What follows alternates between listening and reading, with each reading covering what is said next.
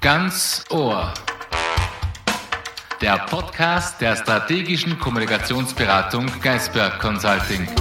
Worüber gar nicht gesprochen wird, ist, dass Schmerz ja auch eine kathartische, eine reinigende Wirkung hat. Willkommen bei einer neuen Folge von Ganz Ohr. Mein Name ist Thomas Hoemer. In dieser Ausgabe, der wir den Titel Schmerzlass nachgegeben haben, beleuchten wir die Frage, wie wir als Gesellschaft mit Schmerzen umgehen. Schmerzen ist eigentlich ein Thema, das normalerweise in Zusammenhängen mit Wirtschaft, Unternehmen, Kommunikation nicht so eine Rolle spielt, aber wir haben uns bewusst dieses Thema ausgesucht.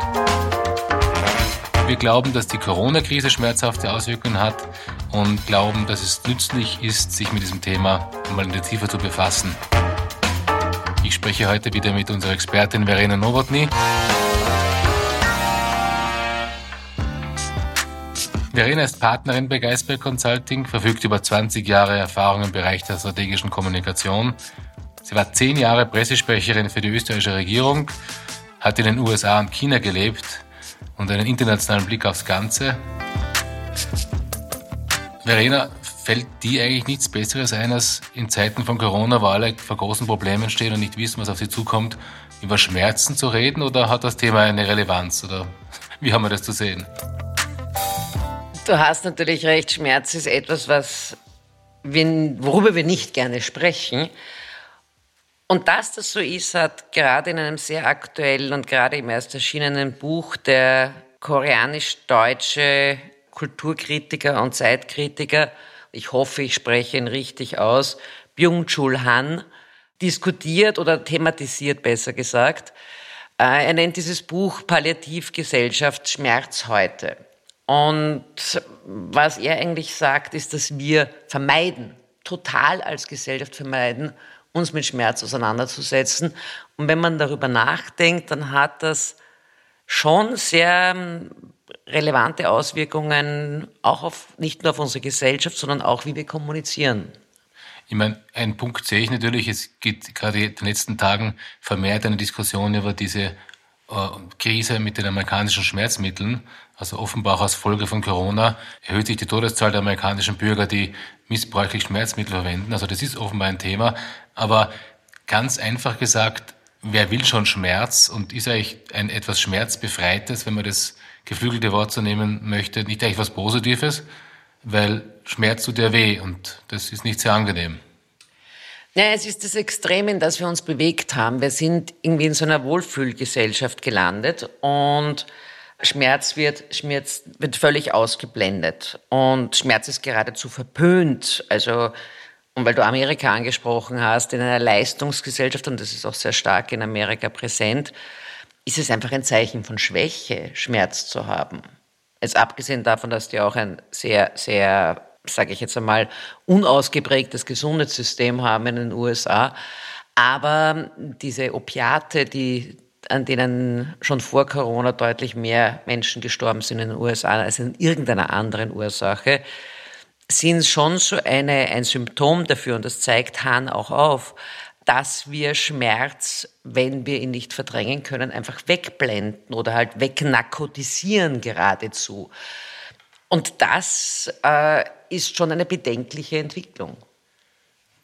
Ich gehe davon aus, dass du den Schmerz jetzt nicht bevorzugst als physischen, physische Pein, sondern dass du schon auch sprichst als Schmerz, als Metapher für Erkenntnisprozesse, die unter Anführungszeichen wehtun. Ich glaube, du gehst eher in diese Richtung. Ich glaube, wir wollen nicht hier äh, das Wort reden äh, für eine das aktive Suchen von schmerzhaft, körperlich schmerzhaften Situationen, sondern es geht um den Schmerz als Metapher für Erkenntnisprozesse, die uns vielleicht weiterbringen. Viele Unternehmen, wenn wir jetzt auch über Unternehmen reden, äh, gehen damit um, dass sie gewisse blinde Stellen haben und dort nicht hinschauen, was wehtun, bis es dann zu spät ist und eine große Krise ausbricht. Also ich glaube, du meinst, du sprichst auch etwas über diese blinden Stellen, Erkenntnismomente, die man aktiv nicht angeht. Was wir heute eigentlich oft vergessen oder worüber gar nicht gesprochen wird, ist, dass Schmerz ja auch eine kathartische, eine reinigende Wirkung hat. Äh, jede Veränderung, jede Verwandlung ist ein schmerzhafter Prozess.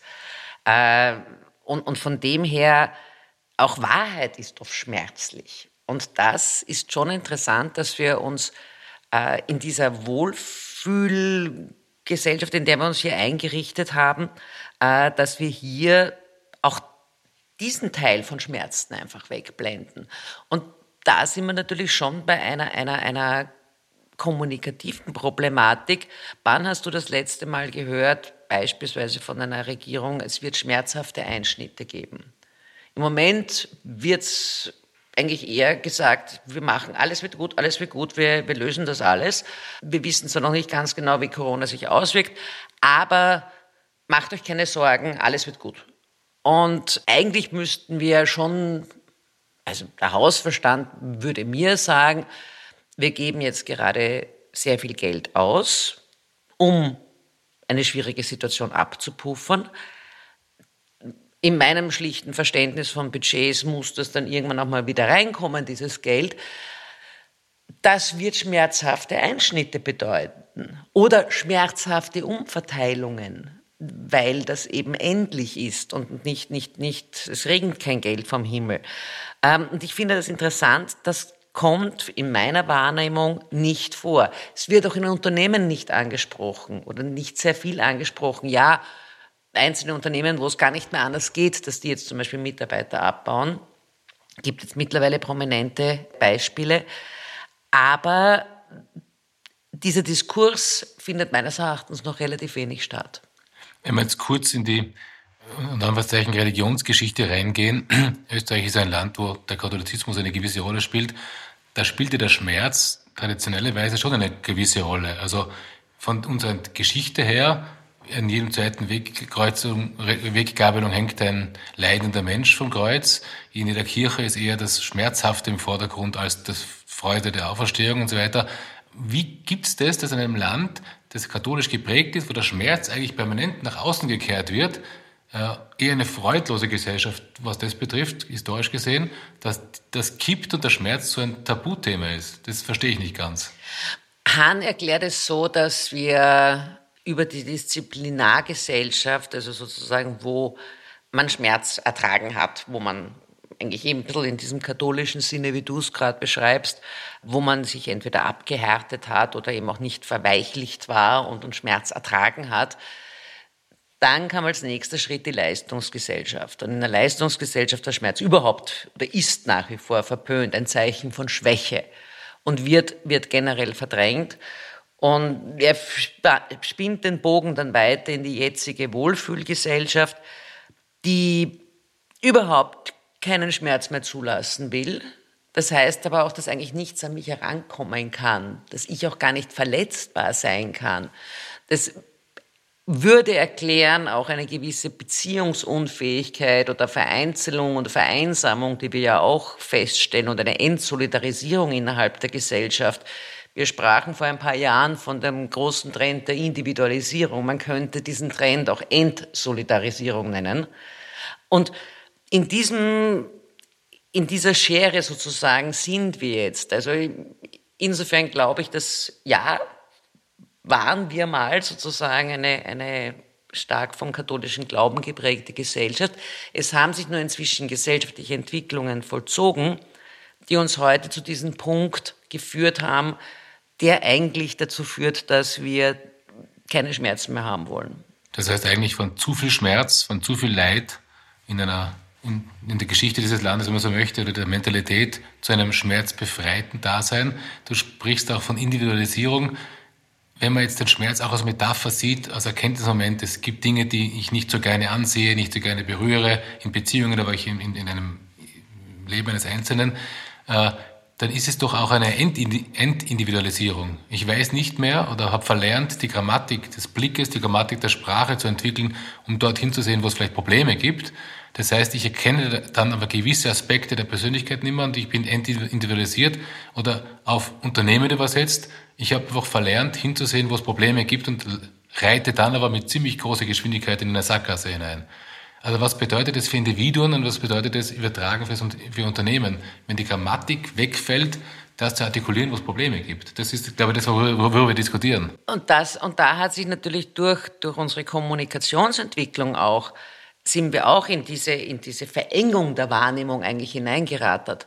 Äh, soziale Medien fördern nicht die Unterscheidbarkeit. Sind ja alle die Algorithmen sind darauf abgezielt, dass wir alle gleich sind, dass wir alle das Gleiche denken, dass wir alle das Gleiche gut finden oder alle das Gleiche schlecht finden. Da kann keine zum Teil auch schmerzhafte Auseinandersetzung erfolgen, weil ja kein Diskurs mehr stattfindet. Ähm, was auch sozusagen, wir, wir haben eine völlige Informationsüberfülle, aber Information heißt ja noch lange nicht Erkenntnis oder Erfahrung, wie, wie es Hahn auch schreibt.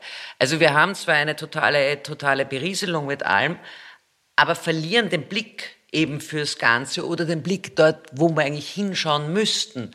Ich bin ja ein großer Fan der Philosophin Nathalie Knapp, ähm, die sich auch sehr viel mit Netzwerken und mit Unsicherheit auch befasst hat und darüber auch ein Buch, äh, Bücher geschrieben hat. Und ich habe es geradezu beruhigend gefunden, dass sie einmal gesagt hat, sie können über Dinge nur sprechen, über die sie zwei, drei Jahre nachgedacht hat. Wer sagt sowas heute noch? Oder wer, wer nimmt sich auch die Zeit über Dinge? Ich finde es wunderbar, wenn es eine Philosophin das tut, weil das wäre meines Erachtens auch exakt sozusagen die Aufgabe von Philosophie, das wirklich zu behirnen, die, die wirklich wichtigen Fragen unserer, unserer Zeit. Aber, aber dann, nur dann komme ich ja zur Erkenntnis. Dann mache ich ja aus Information mehr als eine Ansammlung von Fakten oder vermeintlichen Fakten. Und dieses, dieses sozusagen Denken ist ja auch zum Teil ein schmerzlicher Prozess. Jeder, der einen Text geschrieben hat, ein Buch geschrieben hat, ich kenne keinen Autor, Autor der das nicht als zum Teil auch sehr schmerzhaften Prozess geschildert hätte. Das heißt aber nicht, dass es schlecht ist im Sinne von, das ist furchtbar, dass er dabei Schmerzen erleidet, sondern das ist vielleicht nicht immer angenehm oder wirft einen auch auf wirkliche Fragen zurück. Und das könnte man jetzt auch in der Kunst weiterführen. Viele, viel Kunst entsteht aus einer, aus einer Auseinandersetzung mit sich selbst, aber auch einer sehr schmerzhaften Auseinandersetzung mit sich selbst. Und die Frage ist schon, ob uns Schmerz äh, nicht oft auch einen neuen Blick auf Dinge ermöglicht. Vieles ist selbstverständlich erst Schmerz, erst wenn ich mal den Arm brich, fällt mir auf, wie wichtig der ist in meinem täglichen Leben. Erst dann nehme ich ihn so wirklich bewusst wahr.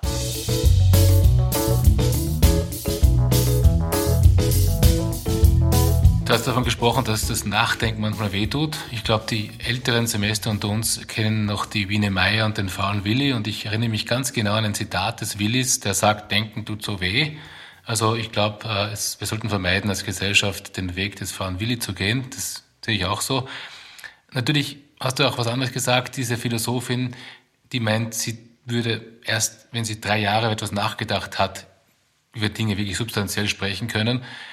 Für uns als Kommunikationsexperten geht es natürlich leider nicht. Das heißt, wenn wir in Situationen kommen, wo wir Kunden oder Unternehmen beraten, können wir leider nicht sagen, wir brauchen da drei Jahre und kommen damit Antworten. Aber das Bild ist, glaube ich, sehr gut, dass man die Dinge entschleunigt und ganz neu den Blick definiert. Ich kennen, wir kennen alle als Experten die Situationen, wo wir eingeladen werden zu Unternehmen, zu Managern, die Probleme haben und die dann hier folge ich genau deiner These, sagen, löst mir das Problem jetzt. Ihr Kommunikationsexperten löst mir das Problem jetzt. Und wir müssen immer wieder darauf hinweisen, das Problem liegt bei euch im Unternehmen, in möglicherweise in Krisensituationen. Das muss man im Prinzip erst verstehen und erst auf der Basis dieses Verständnisses kann die Kommunikation das Problem lösen. Das heißt, im Prinzip verstehe ich, was du meinst mit Palliativgesellschaft. Die Unternehmen wollen, dass die Kommunikationsexperten das Problem wegbringen, aber sie wollen es nicht substanziell lösen. Und ich merke immer mehr, dass sich unsere Aufgabe da hinein verlagert, ins Unternehmen reinzuschauen und sagen, schaut, dort liegt euer Thema, dort liegt der schmerzhafte Punkt, schaut dorthin, löst den und wir helfen euch dann, das zu erzählen. Ich, glaube, dorthin müsst ihr auch darauf hin. Und ich glaube auch, ich möchte nämlich auch aufgreifen, was du erst gesagt hast, dorthin schauen, wo es weh tut. Ich glaube, dass das zunehmend auch unsere Aufgabe als Kommunikatoren und da meine ich jetzt gar nicht sozusagen Spezialisten wie uns. Ich meine damit eigentlich jeder Mensch ist ein Kommunikator, äh, dass wir wieder viel mehr uns das auch trauen sollten, hinzuschauen, wo es weh tut, auf die eigentlichen Dinge schauen Und genau wie du sagst, nicht nur einfach an der Oberfläche ein bisschen herumwischen und dann in der Hoffnung, es wird schon irgendwie weggehen. Und Ingeborg Bachmann hat dieses wunderbare Wort geprägt, die Wahrheit ist den Menschen zumutbar. Ich, ich glaube sogar, dass eine gewisse Sehnsucht danach besteht, dass Klartext gesprochen wird. Nämlich im Sinne von einer, getrieben von einer quasi Wahrheitssuche. Also jeder von uns hat eine Wahrheit, aber, aber dass man, dass man versucht sozusagen hier wirklich hinzuschauen, was, was könnte es sein und, und, und, und müssen wir nicht eben, wie du es gerade genannt hast, wir erleben das ja öfters, wenn wir in ein Unternehmen reingehen. Das eigentliche Problem ist, dass vielleicht zwei Manager sich gar nicht leiden können und dass das menschliche Problem das eigentliche Problem ist und nicht notgedrungen das vermeintlich Sachliche, das da am Tisch liegt. Dorthin zu schauen, das anzusprechen, ist, glaube ich, eine ganz, ganz wichtige Kommunikationsaufgabe, die, die aber auch Mut erfordert. Absolut. Also in meiner Erfahrung auch als, als Unternehmenssprecher bin ich immer wieder auf Situationen gestoßen, wo ich gemerkt habe, da gibt es Tabuzonen, und wir können, glaube ich, den Unternehmenslenkern, den Managern nur raten, leistet euch Menschen, die die Grammatik verstehen, euch darauf hinzuweisen, wo die Probleme liegen und die werden euch weiterbringen. Denn dort, wo es schön ist und schön glänzt, das ist eh ganz normal. Aber dort, wo die wunden Punkte liegen, dort liegt ein Erkenntnisprozess, sei es von zukünftigen Problemen, sei es von Lösungen im Wettbewerb etc. Das heißt, vergesst nicht auf die wunden Punkte in, in, im Unternehmen. Wo drückt der Schuh, ist immer noch ein geflügeltes Wort in unserer Gesellschaft. Das heißt, es, ist, es gibt schon auch Restbestände von Erkenntnismomenten in umgangssprachlichen Formulierungen, dass es, wo drückt der Schuh, relevant ist, dorthin zu schauen. Aber wir dürfen uns nicht weiter davon entfernen. Und ich glaube auch, es wird ja in diesem Land auch immer beklagt, dass wir keine Kultur des Scheiterns haben oder dass mit Niederlagen quasi wie mit einer Brandmarkung umgegangen wird. Äh, wenn man es so betrachtet unter dem Gesichtspunkt des Schmerzes, äh, besonders, besonders äh, schwachsinnig eigentlich, weil wir eben das, einerseits ist es nachvollziehbar eben, weil wir Schmerz verdrängen, dass es dann so behandelt wird, dass Niederlagen als etwas Verwerfliches geradezu dargestellt werden. Aber wenn wir eben es umdrehen und sagen, aus Niederlagen, aus Schmerz lernt man am meisten, und ich glaube, das kann jeder von uns bestätigen, das ist auch so ein geflügeltes Wort, man lernt nicht aus den Siegen, man lernt aus den Niederlagen. Also da haben wir üblicherweise am meisten mitgenommen. Äh, dann würden wir auch zu eben dieser viel vermissten Kultur des Scheiterns oder des Wiederaufstehens und dann probieren wir es noch einmal, auch einen neuen Zugang kriegen. Also es würde sich meines Erachtens, wenn man sich auch an dieses vielleicht eben am Anfang etwas abschreckend wirkende Thema Schmerz herantastet, eröffnen sich einige, einige Bereiche, die ich sehr positiv bewerten kann oder neu bewerten kann. Wir wollen ja nicht negativ enden und deshalb würde ich vorschlagen, eine Frage zu stellen an dich, Verena.